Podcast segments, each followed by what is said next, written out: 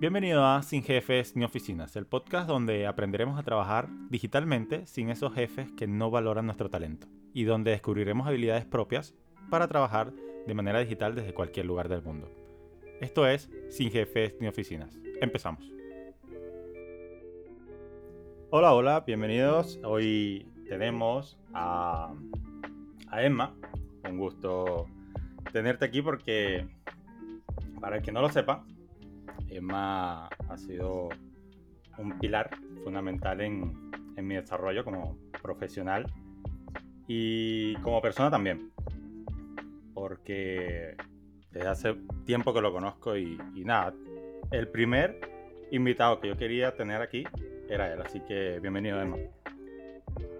Buenos días, Iliad. Buenos días, señores. Gracias por sacar chance y poder escucharnos hoy eh, que la verdad no sé qué vaya a pasar en este episodio. Yo no sé por qué este hombre me mete a mí con tanto compromiso aquí, pero vamos a tratar de aportar en la medida de lo que sea posible eh, a sus vidas, a sus marcas y a esos proyectos pues que están en proceso de desarrollo eh, encabezados por este caballero que quiere que todo el mundo tengas, sea su propio jefe, entonces vamos a ver cómo ayudamos a que las personas pues mantengan esa esencia y buscar entonces lo más adecuado para que estas marcas se desarrollen de la manera adecuada. Correcto, correcto. Y bueno, o sea, con respecto a lo que estaba diciendo hace un rato, o sea, con la introducción, digo que me has ayudado muchísimo y que hemos podido como entablar una relación amor-odio por, por, por tantas cosas diferentes que, que, tenemos que a la vez, o sea, es raro de que, de que nos hemos llevado tan bien, ¿sí o no? Sí, la verdad es que sí. Eh, em, a muchas personas al principio se les hace difícil el poder congeniar con otras personas que tengan quizás no es que haya muchas cosas diferentes, al contrario, es que hay muchas cosas iguales. Entonces a veces uno con el mismo temperamento y el mismo carácter suele tener como ese, como ese encontronazo al principio, pero una de las cosas principales en las que las personas tienden que ver, o sea, tiende a verse, eh, reflejada es cuando se topa con alguien que piensa o tiene ideales eh, similares, solo que uno cuando tiene cierto nivel de temperamento y carácter, como por ejemplo es el mío, a muchas personas se les dificulta poder pues eh, pasar como esa fase. Pero en el caso tuyo, como que desde el principio fue, bueno, esto es lo que hay o te jodes. O sea, es tan sencillo como eso. Pero creo que sí, la verdad ha, sido algo eh, bastante positivo, por lo menos ver eh, el desarrollo no solo de la amistad, sino obviamente lo que se ha conseguido a nivel de, marca, de, profesión y poder ver avanzar, o sea, poderte ver avanzar en esa parte es bastante eh, bueno, por lo menos de mi parte. Claro, sí, sí. Por, ejemplo, yo, eh, yo te conocí a ti netamente en Instagram, o sea, prácticamente fuiste tú el que me invitaste a, a tu comunidad, que, a ver, o sea, no todas las personas hacen esto. O sea, no todas las personas vienen y se acercan a, alguien y le dicen algo así positivo, como fue en tu caso que me dijiste algo como eh, para invitarme a un evento. Y yo, pues bueno, yo accedí. Eh, ya te seguía desde hace un tiempo, venía interactuando un poco contigo, tú antes eh, me venías siguiendo también. Y, y, desde ese entonces fue que se, se creó esa, ese match ¿cierto? Sí, la verdad fue que yo te encontré, pero no recuerdo qué fue lo que Daniel había comentado o compartido tuyo. Entonces, en, ese momento yo estaba también tratando de desarrollar contactos de personas que trabajaran lo mismo que yo, que tuvieran intereses dentro del branding y al toparme contigo, dije, mira, la verdad, el foco se le entiende, pero la razón y las cosas aquí la veo como que un poquito eh, distorsionada. Digo, ven acá, ¿qué está pasando acá? Por eso, en, si, no mal recuerdo, creo que eran marcas memorables que tenía en ese momento. Y, y, dije, bueno, mira, yo suelo siempre cuando estoy en mi, en mi sondeo en redes sociales, muchas personas eh, se han topado con esa sorpresa y se quedan exactamente como tú en ese momento, como que, eh, ok, porque eso es al azar. Yo no, no suelo eh, tener a alguien así eh, encima, sino que son personas que yo trato de ubicar dentro de mi comunidad, personas que estén desarrollando sus marcas y que entiendo que puedan sacarle provecho a mis cursos y demás. Y bueno, cuando te invito, la verdad es que fue una sorpresa porque a pesar de que había muchas cosas eh, eh, buenas y ya establecidas, yo decía, mierda, ahorita créete que, que yo lo estoy llamando para, para, no sé, para decirle que él no sabe hacer la vaina, o que, porque eso suele darse. Hay muchas personas que al principio, cuando no conocen a nadie, a, alguien sobre todo, tienen como ese, ese, ese asunto de no querer abrirse con, los demás, pero sí, la verdad es que eh, fue un, un, trance, por un lado, al principio, pero ya luego vi que tenías mucho deseo de, crecer, de avanzar, de desarrollarte, y bueno, ahí andamos todavía dando esa, esa lucha. Dando coñazo, ¿no? ¿no? es que yo ahí fue donde dije eso también, yo dije, wow, vamos a ver, o sea, una vez que entré en ese curso que fue el Marcas Memorable, yo no he podido dejar de pasar otro. Porque, o sea, simplemente explicas las cosas de una manera tan increíble, o sea, tan real y sin filtro que, que uno se termina cuestionando hasta la manera de tomar agua. O sea, sinceramente. Bueno, una de las cosas que, por ejemplo, los muchachos siempre eh, suelen hacer, digo muchachos a todos los que han sido estudiantes míos, si alguien está escuchando este episodio, por favor, no opinen, no es con usted. Es el hecho de que, por ejemplo, termina cualquier clase y yo llego como que bien, alguien tiene alguna pregunta y todo el mundo se queda como, o sea, tengo que preguntarlo, o, si lo pregunto está mal, o, si, si no pregunto también está mal. Diana, que es una de las más antiguas tomando clase, Diana siempre dice, es que yo no sé si yo te tengo que preguntar. Porque tú hablas de una manera que yo me cuestiono si yo tengo que estar viva. O sea, ¿por qué? Entonces, ese tipo de cosas eh, es algo bastante... Es gracioso, pero por lo menos a mí me da mucha satisfacción el ver que son puntos de mejora y de análisis que pues al día de hoy, gracias al empeño que todos ponen a, los cursos, a su desarrollo, pues se ven que son cosas positivas y de avance. Total, sí. Eh, y hablando, hablando de esos cursos, o sea, ¿cuál es, bueno, yo lo sé, pero cuál es el mejor curso que tú hayas pensado? O sea, ¿cuál es el mejor curso que tú hayas dicho? O sea, este es mi, mi, mi pilar. Bueno, eh, así como que Pilar que de conocerme y todo el asunto, marcas memorables. O sea, ese curso ha sido por mucho lo que le ha dado a mi, a mi marca el, el arraigo que tiene hasta el momento. Porque yo contabilizo implícitamente estudiantes, personas que hayan hecho programas conmigo de mínimamente uno o dos meses, ¿verdad? Y marcas memorables hasta ahora llegó a su décima edición, bueno, que es la que va a salir ahora en, marzo. Y, o sea, son 10 generaciones de estudiantes. Imagínate. O sea, que, ya eso era un asunto de, mes tras mes, mes tras mes, mes tras mes, personas, eh, como mi bello hermano Cristian, que se quemó en una de las sesiones, tuvo que repetirlo en varias ocasiones, pero no fue un peso para él. Y tampoco fue que él, no fue que él las repitió para que no vayan a atacar al muchacho, no fue que él lo repitió por mal estudiante, fue por falta de tiempo. Entonces, son, son cositas que cuando tú notas que personas que, por ejemplo, tú le dices, mira, tienes que repetir el curso, te dicen, ah, no, no hay problema, encantado, y vuelven y lo hacen, pero es porque eh, el, conocimiento que hasta ahora, gracias a Dios, he podido eh, llevar ha sido positivo para las marcas y espero eh, poder seguir desarrollando este tipo de, actividades. Ahora, fuera de este, el Brand Camp, o sea, cuando se habla del campamento, ya eso es otra vaina, otro nivel que, que ya la gente, por ejemplo, el de este año, yo lo anuncié a primeras, los primeros días de enero. Y ya la gente está, oye, tira rápido precio, que hay que inscribirse, que no me quiero quedar fuera, que no sé qué. Y siempre eh, el número de camperos no baja de los 70, o sea, en el que tu participante andaban aproximadamente unos 60 y pico, eh, más nosotros, todo el equipo de coordinación y demás, o sea, eso es un número normal y hay personas que, son tan fuertes que han repetido campamentos, o sea, hay personas, ya este es el volumen 3 y las personas lo están haciendo corrido desde el primero. Imagínate, o sea, sí, hablando del Brandcamp, ese es un curso, pero, pero magnífico, o sea, en el cual yo aprendí un montón de cosas que me ayudaron a cambiar personalmente y colectivamente también, a controlar un montón de cosas, de verdad que sí, y, que entendí cosas que antes no lo hacía.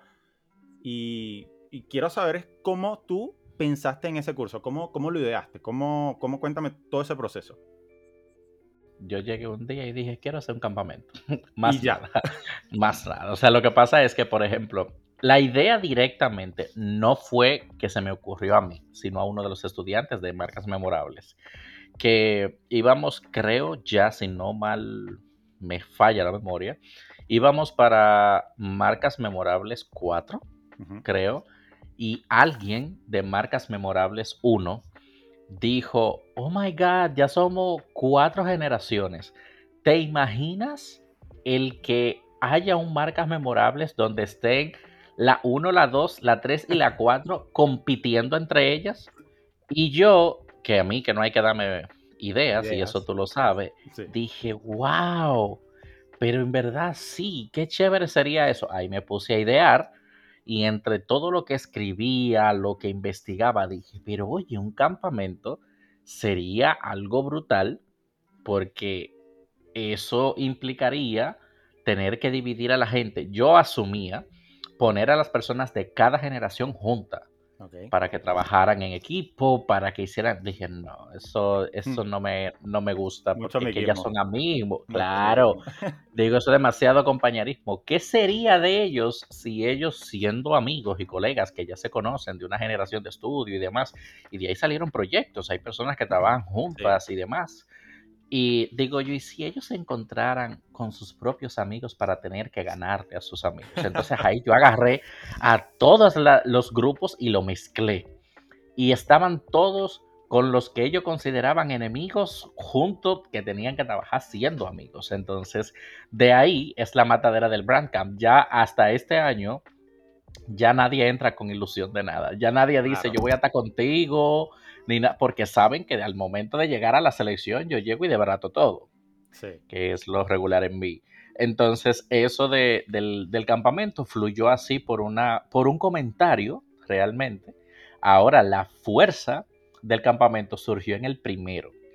Yo tenía actividades preparadas, concursos, eh, dinámicas y eso. Y dentro de las cabañas, como nosotros lo dividimos, eh, los chicos comenzaban a hacer comentarios de, ¿ustedes se imaginan que Emma venga y salte con eso? Y alguien decía, no, no te atrevas. Como que yo no estaba viéndolos. Y decía, ah, pero ya yo sé lo que yo voy a hacer. Entonces le saltaba con ese tipo de cosas y comenzaban, no ves, cállense, no hablen, que ese hombre todo lo ve. Y no sé qué, pero fue, e, es bastante eh, divertido. Con todo y todo, la experiencia es muy acelerada, hay mucho estrés. Eh, pero estrés de este positivo porque uno está tratando de hacer un buen trabajo en equipo, sobre todo, pero hay personas que tienen que aprender a manejar muchas cosas a nivel personal para decir que sabe trabajar en equipo. Hay personas que creen que trabajar en equipo es simplemente sentarse a escuchar órdenes del jefe y punto. Sí. Pero sí, el, campamento es ese, es ese plus de todos mis cursos que hace siempre una experiencia bastante eh, divertida y diferente a los que participan.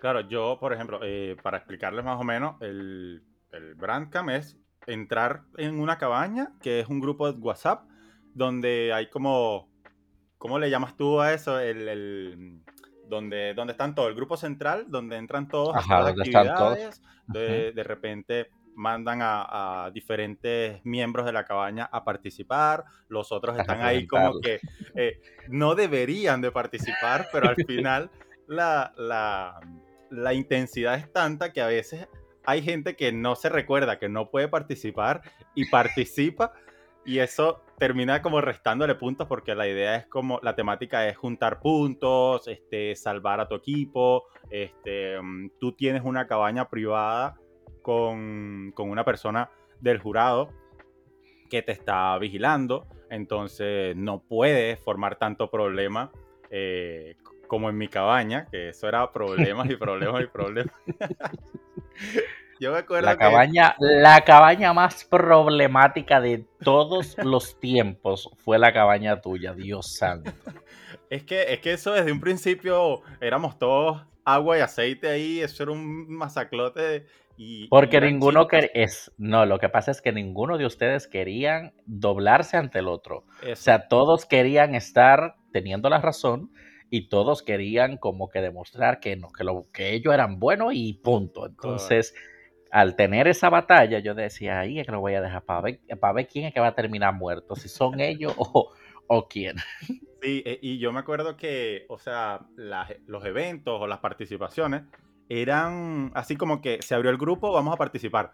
Y yo de repente estaba, no sé, saliendo, estaba en el centro de aquí de la ciudad yendo a comprarme algo y estaba pendiente, pero del WhatsApp de una manera que tú no, que no, tú no te imaginas. O sea, era como que estar en la micro, en la camioneta y pendiente del WhatsApp, participando en, alguna, en algún evento o algo porque yo era el elegido y no podía faltar, pues. Sí, sí, sí, me imagino, porque mira, yo tuve personas que el, creo que el año antepasado eh, eran estudiantes algunos y otros estaban ya en clínica y se metían en los cuartos de la clínica para participar de, las actividades y no quedarse fuera. Eso era una locura total. Sí. Ahora, eh, hay, habían unos expositores, ¿cierto? Que, ¿cómo, ¿cómo, tú o sea, llegaste a ellos? O sea, ¿te los recomendaron o tú dijiste, no, estos son los que tienen que estar? ¿Cómo tú llegaste a ellos y, les dijiste, mira, tengo un evento, quiero que participes? O no sé, ¿cuál fue el que más te costó convencer? O por así decirlo? No, la verdad es que ninguno. O sea, por, por, la, por la misma comunidad y yo suelo ser una persona muy muy cercana a estar atentos a qué hacen las personas, a tener conversaciones así como eh, de cafecito, cuéntame qué hay, cómo vas, qué proyectos tienes y demás. Yo siempre he sido muy cercano con las personas que yo considero que aporten. Okay. una de las cosas que, estamos claros es que Instagram se ha vuelto lo más tóxico que hay en la bolita del mundo, poniendo gente a, a pensar que el valor está metido adentro de una caja fuerte y que esa caja fuerte, bueno, pues está eh, sucumbida en, eh, en, el fondo del mar y bueno, un reguero de asuntos, cosa que también tiene mucha importancia el hecho de poder identificar a las personas que para ti de verdad son un aporte. En este caso, los que participaron, eh, Jan Suriel, Rodrigo Santana, el caso de Seque, estuvo eh, con nosotros también Rodrigo de Redacciones Creativas, por mencionar algunos, pero siempre son personas muy claves para mí, personas que a mí en lo particular me hayan marcado mi vida, mi marca, mi, negocio de una u otra manera que yo sepa que así mismo lo van a hacer con las personas que, que, pues, que participen en el evento. Igual yo siempre he sido una persona muy cerrada, no a las amistades, pero sí a quien llamar amigo de verdad. Yo eso no se lo digo a todo el mundo porque no creo que todo el mundo merezca eh, tener tanta responsabilidad y por eso en el caso de mis estudiantes yo soy bastante celoso también. O sea, yo nunca voy a llevar a una persona a dar clase, por ejemplo, a mi comunidad de idea marca o de la misma comunidad de MBS o qué sé yo, donde, donde se tenga que ver asuntos de clases como tal, de que a cualquier persona para que vaya a hablar cualquier barra basada. O sea, yo soy muy cuidadoso con esa parte. Pero de que de darme problema así, mm, nada. Bueno, creo que sé que, pero no porque él sea un problema para contactar. Porque sé que siempre ha sido un pana que está muy dispuesto a colaborar y más cuando tiene que ver con asuntos de personas cercanas a él, eh, como él me considera a mí y yo a él, porque iniciamos prácticamente juntos este proyecto de estos procesos de las marcas personales de nosotros. Eh, y digo que fue difícil más coordinar su hora, porque como sé que está en Argentina, y nosotros nos manejamos horario Miami y obviamente él también tiene su agenda y demás, era como que, y a esta hora tú puedes, no, a esta hora es muy temprano o a esta hora no es muy tarde, entonces siempre había una cosa, pero al final siempre sé que le busca la vuelta a todo y más cuando se trata de, aportar valor. Claro, sí, los participantes, los expositores, perdón, o sea, fueron de talla, pero una talla top. que yo decía... Los de este año vienen así mismo, ya verás. Claro, yo decía, wow, o sea, no tanto por lo que yo puedo aprender, porque, no sé, no, no tenía claro que era lo del, lo del hasta que entré, pero obviamente sí tenía claro qué, qué era lo que daban esos expositores y yo decía, wow, o sea, nada más por ellos yo quiero entrar, pero después la experiencia que yo tuve dentro, inigualable. O sea, y, por eso es que yo invito a todo aquel que, que siga de y que no haya estado en un Brandcamp, esté. Eh, que te da ansiedad, que te genera estrés, que casi te mueres, que te da un paro. Ayudamos, ayudamos a rebajar, ¿eh? Ayudamos a rebajar. el estrés te ayuda a rebajar. Hay una, hay una de mis estudiantes que dice, yo entro a los Brandcamp cuando yo me sienta gorda, porque el estrés me ayuda a rebajar. sí, no, es que e, es demasiado la, la experiencia. Pero bueno, pasando de eso, eh, yo también eh, trabajo en agencia digital de Edma eh, la que les hablé en, uno, eh, en el capítulo anterior. Y también quisiera saber cómo fue esa parte de crear esa agencia digital, cómo, cómo lo estructuraste y, desde cómo se forjó desde el inicio. Bueno, Creative sí tiene una, una, una pequeña historia un poquito más, eh, más compleja. primero porque yo no tenía ni idea del mundo digital mientras yo estuve en mi país de una manera completa como para yo arraigarme a trabajar en él. No era, no era un, asunto que me llamara la atención. Es más, que el cambio de mi cuenta, eh, yo lo hice justamente por eso. Porque yo comencé en, esa, en ese Instagram a subir toda barbaridad que tú te puedas imaginar de la bolita del mundo. ese, Instagram yo lo tenía creo que desde 2011, 12, 13, no sé, por ahí. Y nunca fue una herramienta de trabajo per se. Hasta que después de mucho tiempo, allá en mi programa de, televisión, yo invité a Jan Suriel.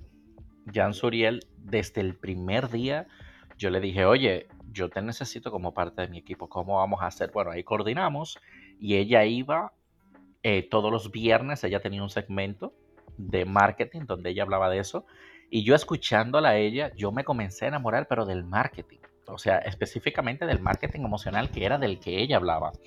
Entonces, poco a poco fue dándose la oportunidad hasta que un día ella se me acercó y ella fue a varios programas llevando algunas personas allí para ser entrevistadas y demás.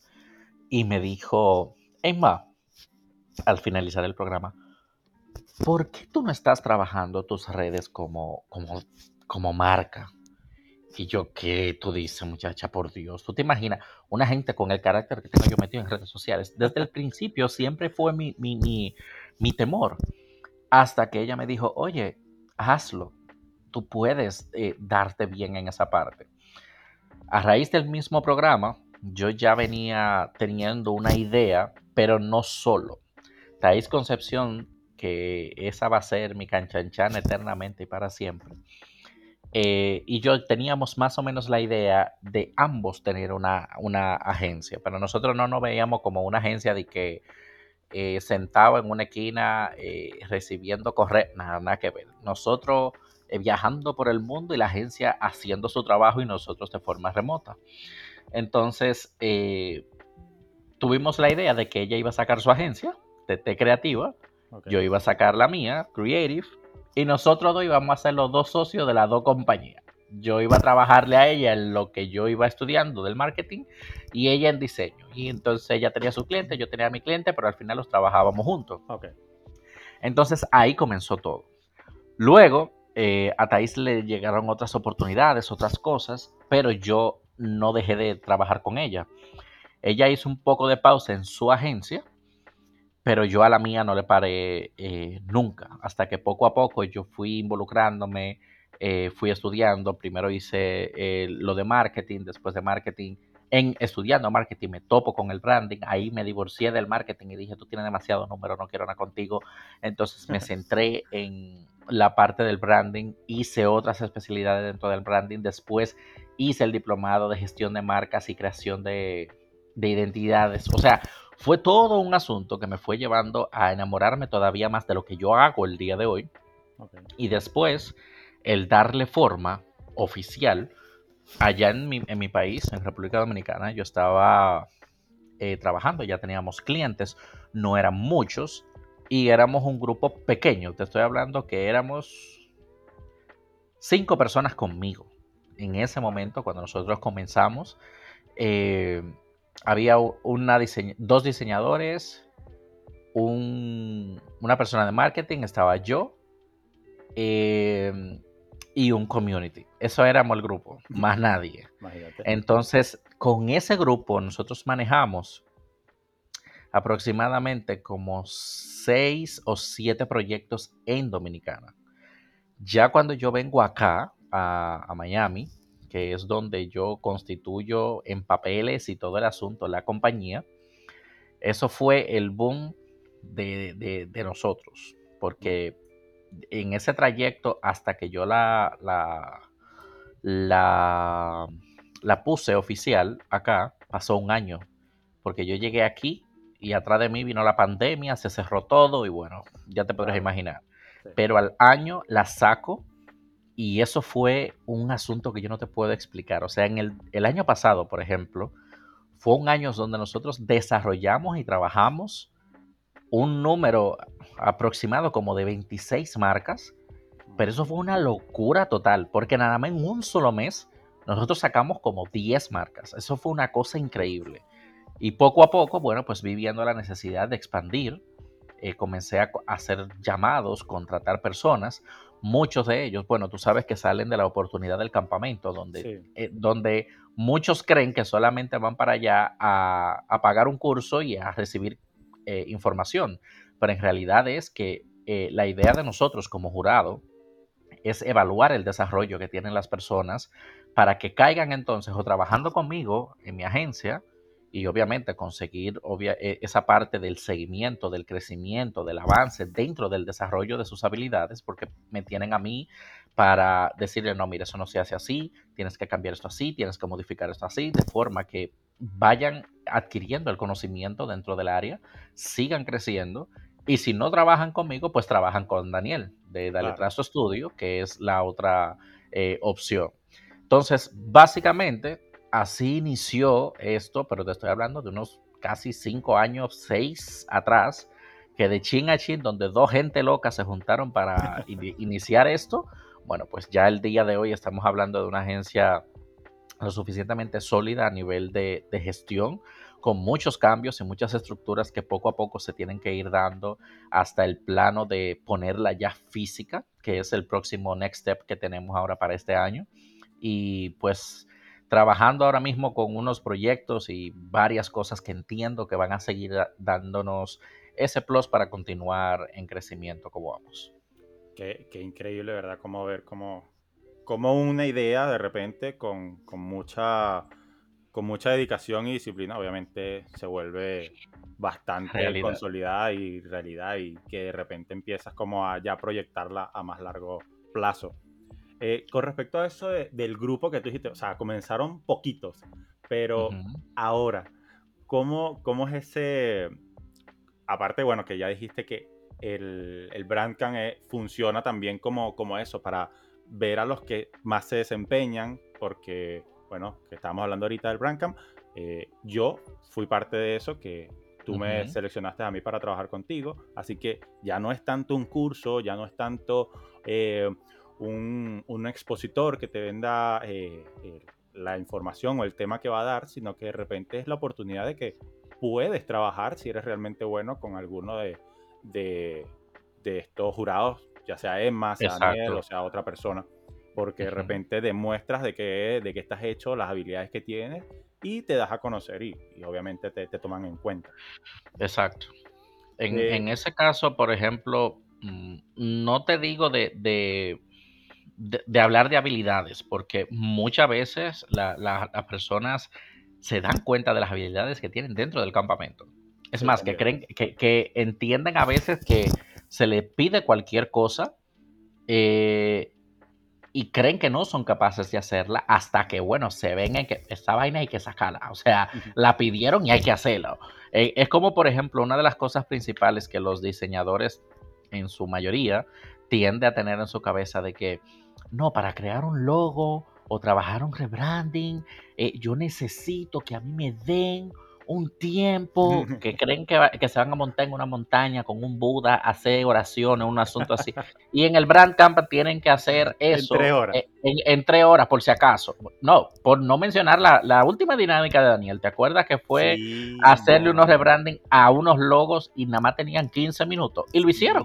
Sí, eso fue Entonces, sí, es que al final no es un asunto de hacer el trabajo mal ni mucho menos, porque sabemos que con la estructura que se tiene que presentar un trabajo tan delicado como lo que es un rebranding de una marca o, la parte visual de una corporación, no es para nosotros tampoco llevarlos a, tal nivel, pero sí que las personas entiendan que uno necesita eh, prestar atención a los detalles que les corresponde trabajar.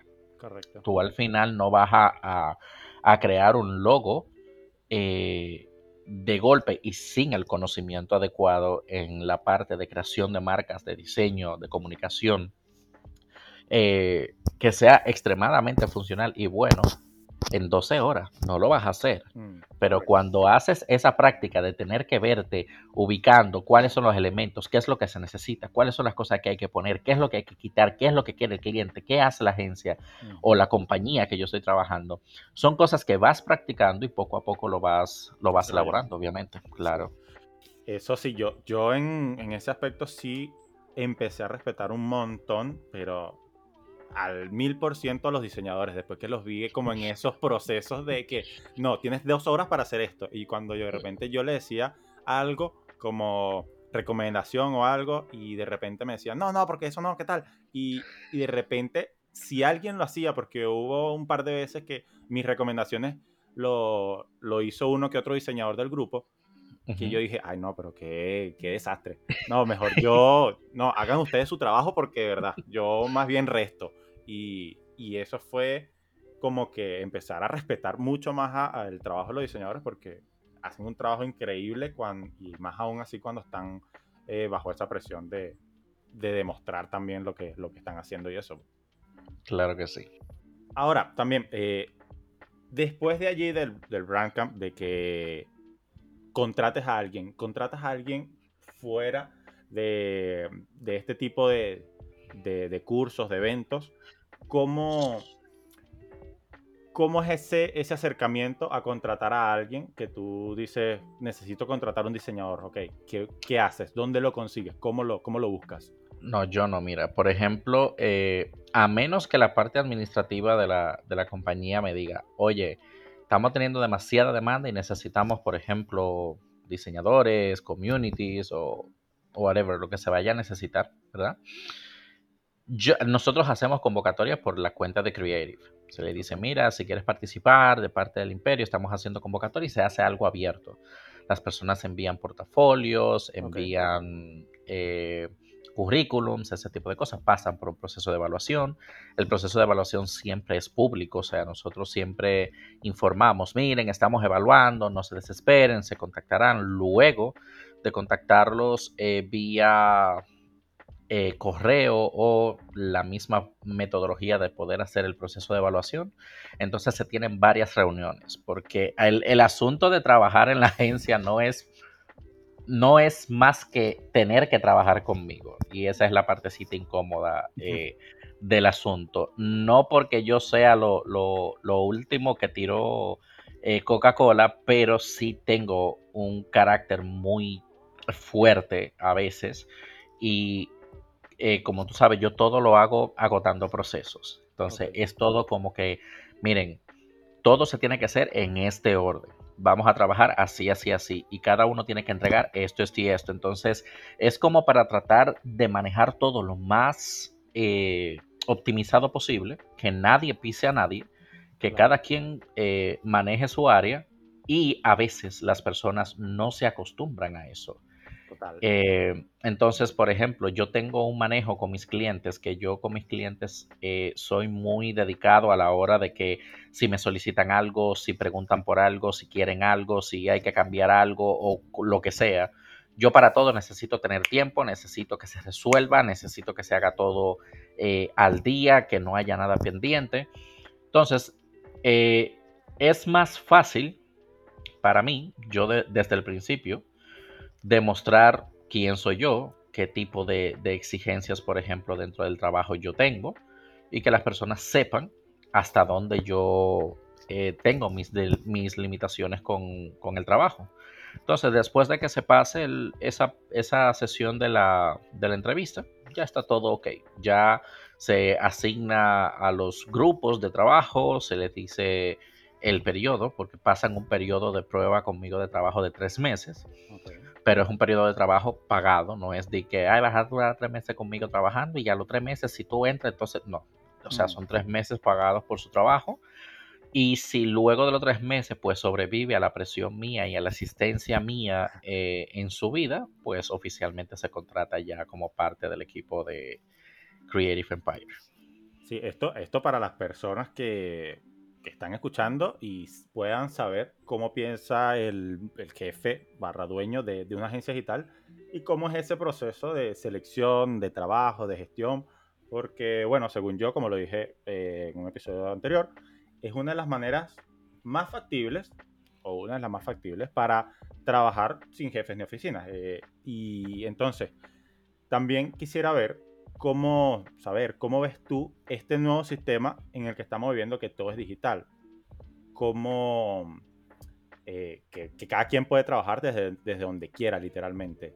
¿Hay personas a ti que te trabajan desde, desde algún lugar raro o solo, solo están desde sus casas? Chuo, diseña desde la, desde la playa o la piscina de su casa. O sea, eso no es, eso no es anormal para ninguno de nosotros. Claro. Eh, pero mira, mmm, a ver, hay que, ser, hay, hay que tener un, asunto aquí pendiente. La modalidad nadie la va a quitar, porque se ha demostrado que las personas pueden hacer el trabajo, eh, son, son igual de hábiles que estando físicamente, entonces es un asunto innecesario el tú obligarle a una persona a ir a un lugar a trabajar porque pueden desarrollarlo desde sus casas. ¿Qué, qué opino? Extraordinario. ¿Por qué? Porque tú tienes la, la facilidad de tu poder jugar con todo lo que tiene que ver con el tiempo y el espacio, tú como trabajador. O sea, tú no tienes excusa para decirme a mí que si tú estás cómodo en tu casa o haciendo lo que a ti te dé la gana, pero cumpliéndome mi trabajo, te estoy quitando la responsabilidad de la presión quizás que tú vayas a tener por el hecho de tú estar físicamente. Pero puedes eh, efectivamente trabajar para manejar las cosas eh, lo más adecuada posible. Yo soy muy dado a, a que este sistema tiene que mantenerse porque nos va a ayudar por mucho a que la calidad de todo el equipo de trabajo, en la parte emocional sobre todo, se mantenga lo más sana posible eh, lo que sí es que a veces los trabajadores o las personas que trabajan, porque no, no podemos confundir, el hecho de tú trabajar para alguien de forma remota no es que tú no tienes jefe, tú mm, tienes responsabilidades y tú le trabajas a alguien. Cuando tú eres jefe, es que tú eres el dueño de un proyecto o de un emprendimiento o de un negocio que tú lo puedes manejar como a ti te dé la gana. Ahora, si tú eres eh, empleado, por ejemplo, si tú eres empleado mío, tú sabes que tú tienes responsabilidad de que cumplirme. Exacto. Cómo tú la vayas a hacer, cómo tú la vayas a organizar, eso es un problema tuyo. Pero tú tienes eh, el esquema y sabes, mira, cada cierto tiempo tú tienes que entregarme tal cosa. Tienes que hacer esto y esto con este equipo de trabajo y tu desarrollo eh, final es este. ¿Cómo tú lo vayas a hacer? Yo no te voy a montar presión con eso. Pero tú sabes que tienes una responsabilidad para conmigo. Ahora, eh, eh, en el caso de quien está completamente independiente y es quien trabaja con todo, saludos, mi caso. O sea, yo soy el dueño de la compañía, yo no estoy físicamente con ninguno de ustedes, pero mi trabajo es estar velando porque ustedes cumplan el de ustedes, eh, se haga toda la gestión que tiene que hacerse, seguir atendiendo a los clientes y haciendo todas las cosas como que yo tuviera físicamente trabajando. En mi caso, como el jefe, eh, mis horas son más extendidas de trabajo que la de ustedes, pero esto es por la, por el mismo asunto de la modalidad, el tema de cómo tú te topas con los clientes, porque tú estás aquí, pero hay clientes en España, en, en qué sé yo a dónde. Entonces, son muchas cosas que se toman en consideración, pero de estar a favor a 100%. Claro, y era lo que yo decía en uno de los capítulos anteriores que, o sea, por más que tengas un jefe, él tiene como ese, ese conocimiento de que tú estás trabajando bajo esta modalidad y te permite tener libertad. O sea, porque ¿qué pasa si alguien te dice, Emma, o sea, hoy, no sé, hoy no puedo estar, hoy, hoy, hoy no, no puedo hacer trabajo porque tengo una salida, porque de repente me enfermé, porque tengo un compromiso, qué sé yo. Esa persona pues tiene primero la, la, necesidad de cumplirte a ti, pero también tú entiendes esa libertad de que eh, esa posición de que esa persona tiene una vida detrás, ¿cierto? Sí, completamente. Lo que sí es que volvemos a caer en el asunto. Tú sabes que yo relajante le digo a los muchachos, bueno, si tú te vas a enfermar, enférmate después de que tú me entregues. claro. O sea, tú te puedes enfermar, claro que sí, porque, por ejemplo, hay cosas que no se programan, como el hecho de que tú te vayas a enfermar. Pero lo que es de que vacaciones o me voy a ir a trabajar a tal sitio, eso no son problemas míos. Mientras tú, me, mientras tú me resuelvas a mí con lo que son las responsabilidades tuyas, tú puedes estar en China Correcto. Pero tú sabes que ya a mis 7 de la mañana son tu tarta de la tarde, entonces procura que a esa hora yo tenga mi trabajo. O sea, fuera de eso, a mí como, como jefe, cosa que tú sabes que no me gusta que me digan, eh, no me interesa que, el equipo se sienta ni presionado, ni alterado, ni, ni nada que ver, sino todo lo contrario, que las personas sepan y entiendan que trabajamos en equipo. La idea es que todos puedan colaborarse en la medida de lo que sea necesario para que cada quien tenga pues ese respiro y esa facilidad de poder manejar cualquier cosa que sea necesario y que los clientes se mantengan contentos. Correcto, sí, porque es que es eso, o sea, de, manera tradicional eso eh, no se puede, o sea, o cuesta más. No es que no se puede, pero sí cuesta más que tú vengas y le digas a, no sé, a, un día en la oficina y digas, no, mire, mañana no puedo venir porque, no sé, tengo una salida de repente a ti, si te adelantan el trabajo y te tienen todo listo, pues no habrá problema de que, de que esa persona falte, de que esa persona vaya y haga lo que tenga que hacer. No, y que una de las cosas principales que tiene, por ejemplo, nosotros tenemos en Creative es cómo nosotros trabajamos la gestión.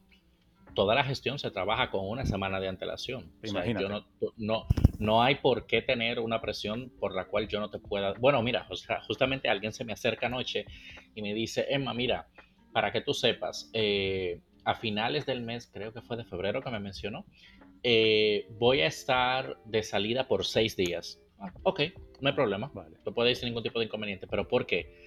Porque la semana antes, el trabajo de esta persona va a estar cubierta para la semana que ella va a estar fuera y para la que sigue. O sea, va a haber una libertad de tiempo que no hay por qué yo tenga que decirle que no, porque me está cumpliendo con su trabajo. Mientras lo haga de esa manera, todo chévere. Súper. Y mm, en este caso, tú has publicado proyectos en estos sitios como eh, The Fiverr, Workana, eh, Upwork, todo ese tipo de cosas. ¿No has publicado proyectos como para buscar personas? No, nunca. no. no. lo digo porque eh, yo en, en, el anterior episodio hablé de este tema y esas eran las dos posibilidades que de repente yo les recomendaba a las personas que, ok, si quieren trabajar bajo una agencia, pues bueno, tienen que buscar eh, presentarle su, su portafolio a, a, la agencia, todo ese tipo de cosas.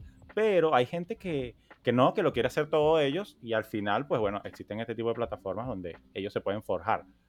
Ahora. En, en, en el caso, perdóname que te interrumpa, en el caso de tú buscar el contacto de una agencia, por ejemplo, a nosotros nos llegan a cada rato DMs y correos preguntándonos, miren, ustedes no están necesitando tal cosa, ustedes no necesitan tal cosa, envían currículums, envían aplicaciones, pero nosotros si no estamos en temporada de aplicación, pues simplemente les respondemos y le decimos, no, ahora mismo no estamos necesitando tal cosa.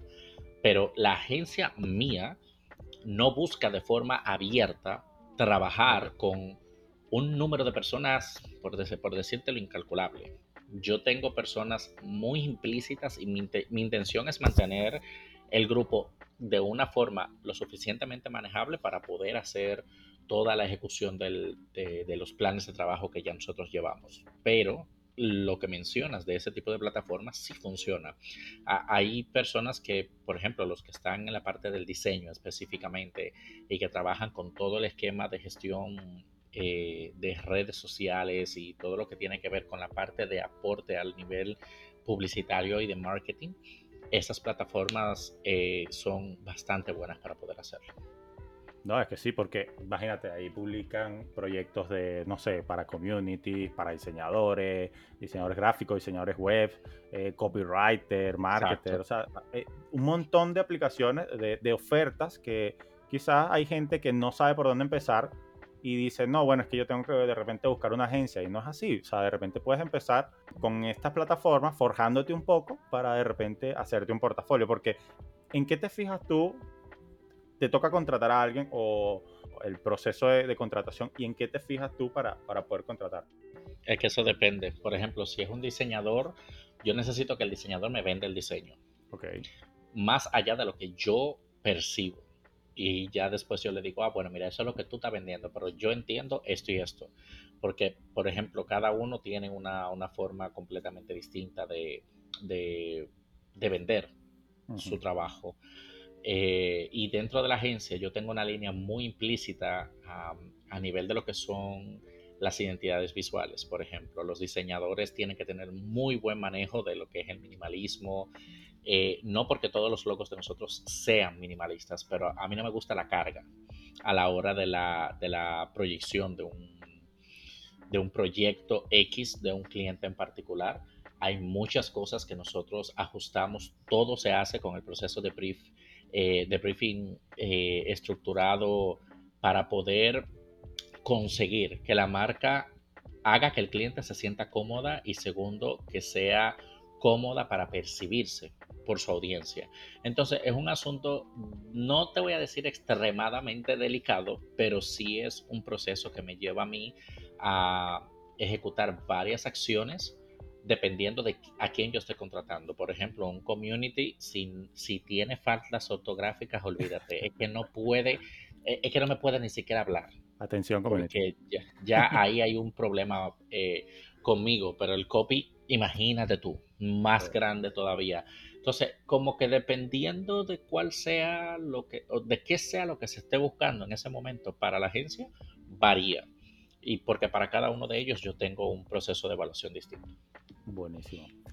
Y mira, bueno, ya para ir cerrando, porque ya, ya vamos para una hora. Eh, no pensé que se iba a durar tanto esto.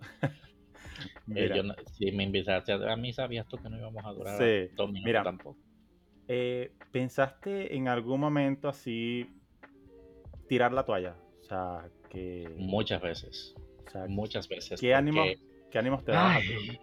No, ánimos no. Yo nunca me daba ánimos. Yo me, me daba eh, más que nada, gracias al equipo, fue que yo en varias ocasiones no cerré definitivamente la agencia. Porque eh, la presión es mucha. Por ejemplo, ahora mismo mi trabajo principal consiste en dos cosas. La gestión de los clientes y la elaboración de la comunicación de las marcas. Y cuando a mí me toca tener que estar atendiendo a los clientes, trabajando en los procesos de los proyectos, estar atendiendo que cada departamento funcione y estén haciendo su trabajo, recibiendo los feedbacks o quejas de los clientes, atendiendo porque yo soy el que tengo que enviar las propuestas y estructurar todo, porque yo tengo que hacer los levantamientos, hacer, o sea, es mucho, es mucho. Entonces, se ve como que, ay, qué chulo, tiene una agencia y yo como afuera. ah, mierda, coño, o sea, aquí se pasa mucho eh, trabajo y es mucho lo que, lo que se lo que a nivel de sacrificio se tiene que quedar, porque por ejemplo muchas personas no lo ven, pero a mí me puede dar muy normal un día que yo comienzo, mi día comienza regularmente a las 5 de la mañana. Todos los días ya yo estoy despierto a esa hora porque me voy a mi, a mi gimnasio, eh, me desayuno, organizo mi agenda y todo el asunto. Pero desde esa hora yo he pasado días corridos acostándome a las 3, a las 4 y estando hasta las 5 de la mañana del día siguiente trabajando en cosas dentro de la agencia para nosotros continuar en el proceso de gestión que nosotros llevamos. O sea, no es fácil. Y cuando a veces tú no tienes esa reciprocidad de parte de todo el mundo, que ahí es donde yo soy un poco celoso con quién está dentro de la agencia. O sea, que tú trabajes en conjunto con todo un grupo de personas, pero que estén ahí contigo, que estén eh, ayudándote en el proceso, que estén, que, que, tú puedes estar supuestamente sacrificando sueño, pero no lo estás haciendo tú solo porque tienes un equipo que está ahí contigo. O sea, sin, sin este equipo, y yo, tú, estuviste en las dos veces que mencioné eso, si a mí me tocara tener que hablar sobre eh, iniciar con un equipo de trabajo, yo siempre lo haría con el que tengo ahora, porque mi equipo es extraordinario en todo el sentido de la palabra y por lo menos trabajar con ellos ha sido lo más extraordinario que me ha pasado hasta ahora. Súper, increíble, ¿verdad? Que saber eso desde, desde adentro eh, es bueno porque es como tú lo dices, ah, cool, tiene una agencia, pero ¿qué hay detrás de esa agencia? Todo el trabajo, todas las noches, todas las mañanas que hay que pararse y trabajar. Y hay gente que dice, no, o sea, empiezo una agencia digital, empiezo una agencia de marketing y, vienen clientes y, ya. Ah, sí, y ya. Yo le aviso. claro que sí.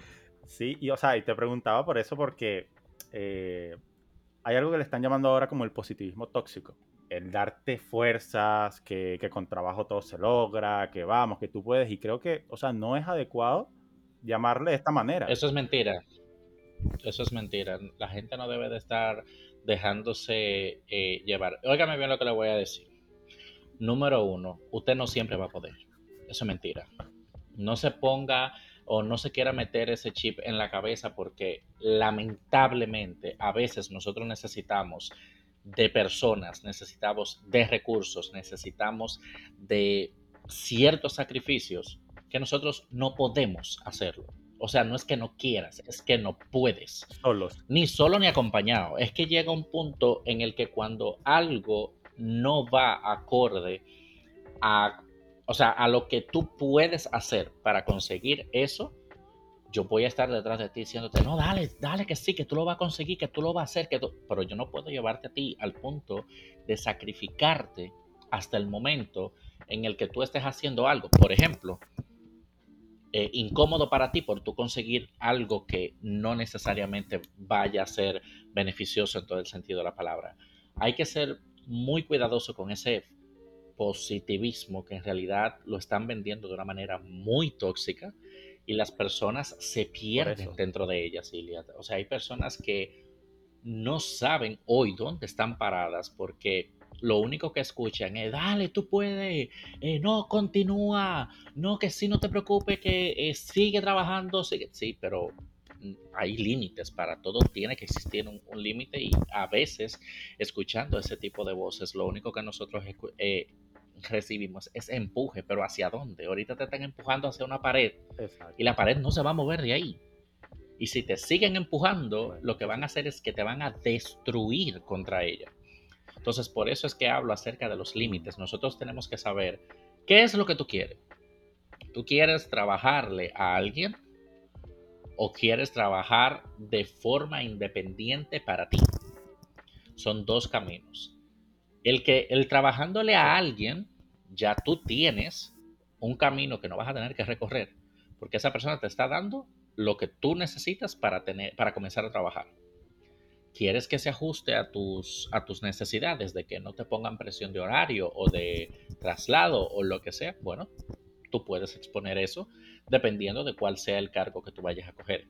Y si la persona está en ideas de poder hacer una contrapropuesta, pues perfecto. Ahora, no es la intención tuya trabajar para nadie, pues quiero que sepas que tu tiempo se va a volver nada. No vas a tener la misma fuerza porque vas a tener que... todo va a depender de ti. En el asunto del trabajo, eh, y yo siempre lo he visto de esa manera, tú trabajándole a alguien, tú vas a comer porque dependes de que tú le cumpla con un trabajo, pero el, el dinero está seguro porque es responsabilidad de tu jefe pagarte haya o no haya. Pero si trabajas para ti, si tú no trabajas para buscar la comida, no hay comida. Entonces tienes que saber que trabajar solo, independiente, sin ningún tipo de presión, claro que se puede.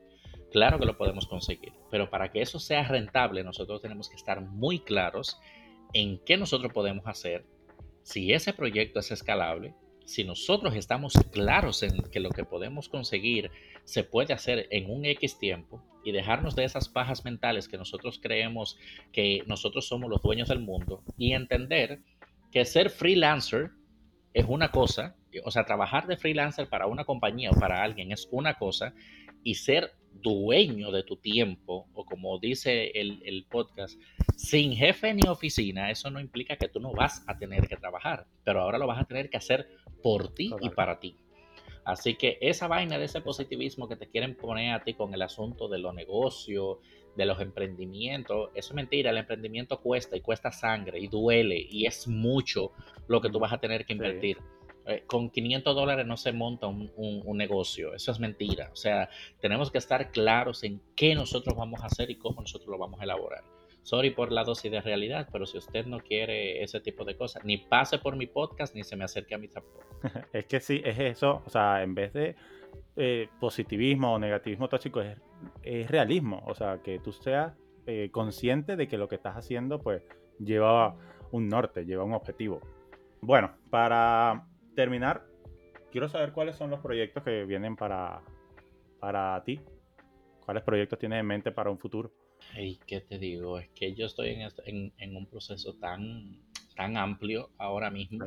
Algo que podamos saber de primero, porque yo aquí espero eh, en este podcast traer a los invitados y que traigan al menos algo, una exclusiva, algo especial para las personas que escuchan. Así que, bueno, Así, así como, como que se pueda eh, mencionar, por ejemplo, este año yo voy a, comenzar a hacer los eventos presenciales ya. O sea, llevar, no estoy hablando de la calidad del Brand Cup, pero sí haciendo eventos presenciales eh, y ya tengo eh, fechas para que, por ejemplo, en el mes de marzo está mi tierra, República Dominicana, voy a empezar allá Luego de esto, eh, tengo una, eh, una intención de trasladarme hacia Colombia y por otro lado tengo a Venezuela metido entre ceja y ceja que espero que si se cumple oh. todo en el mismo orden pues este año en esos tres lugares vamos a estar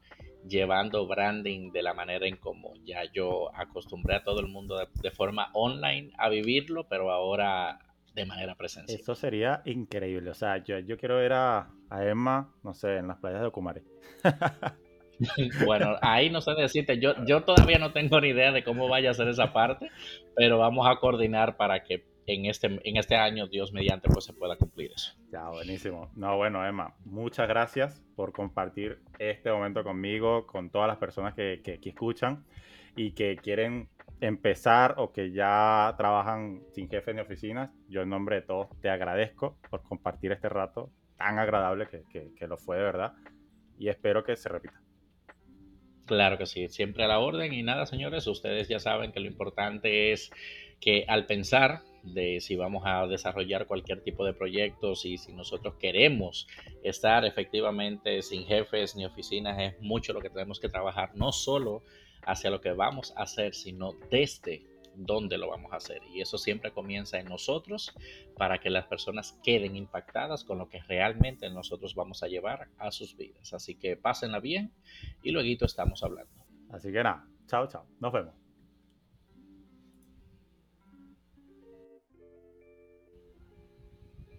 Y listo. Me gustó. Brutal. A mí también tú no me dijiste tiempo, ni, ni mucho menos, por eso yo... Sí, yo pensé que esto iba a ser como de, no sé, 20, 30 minutos.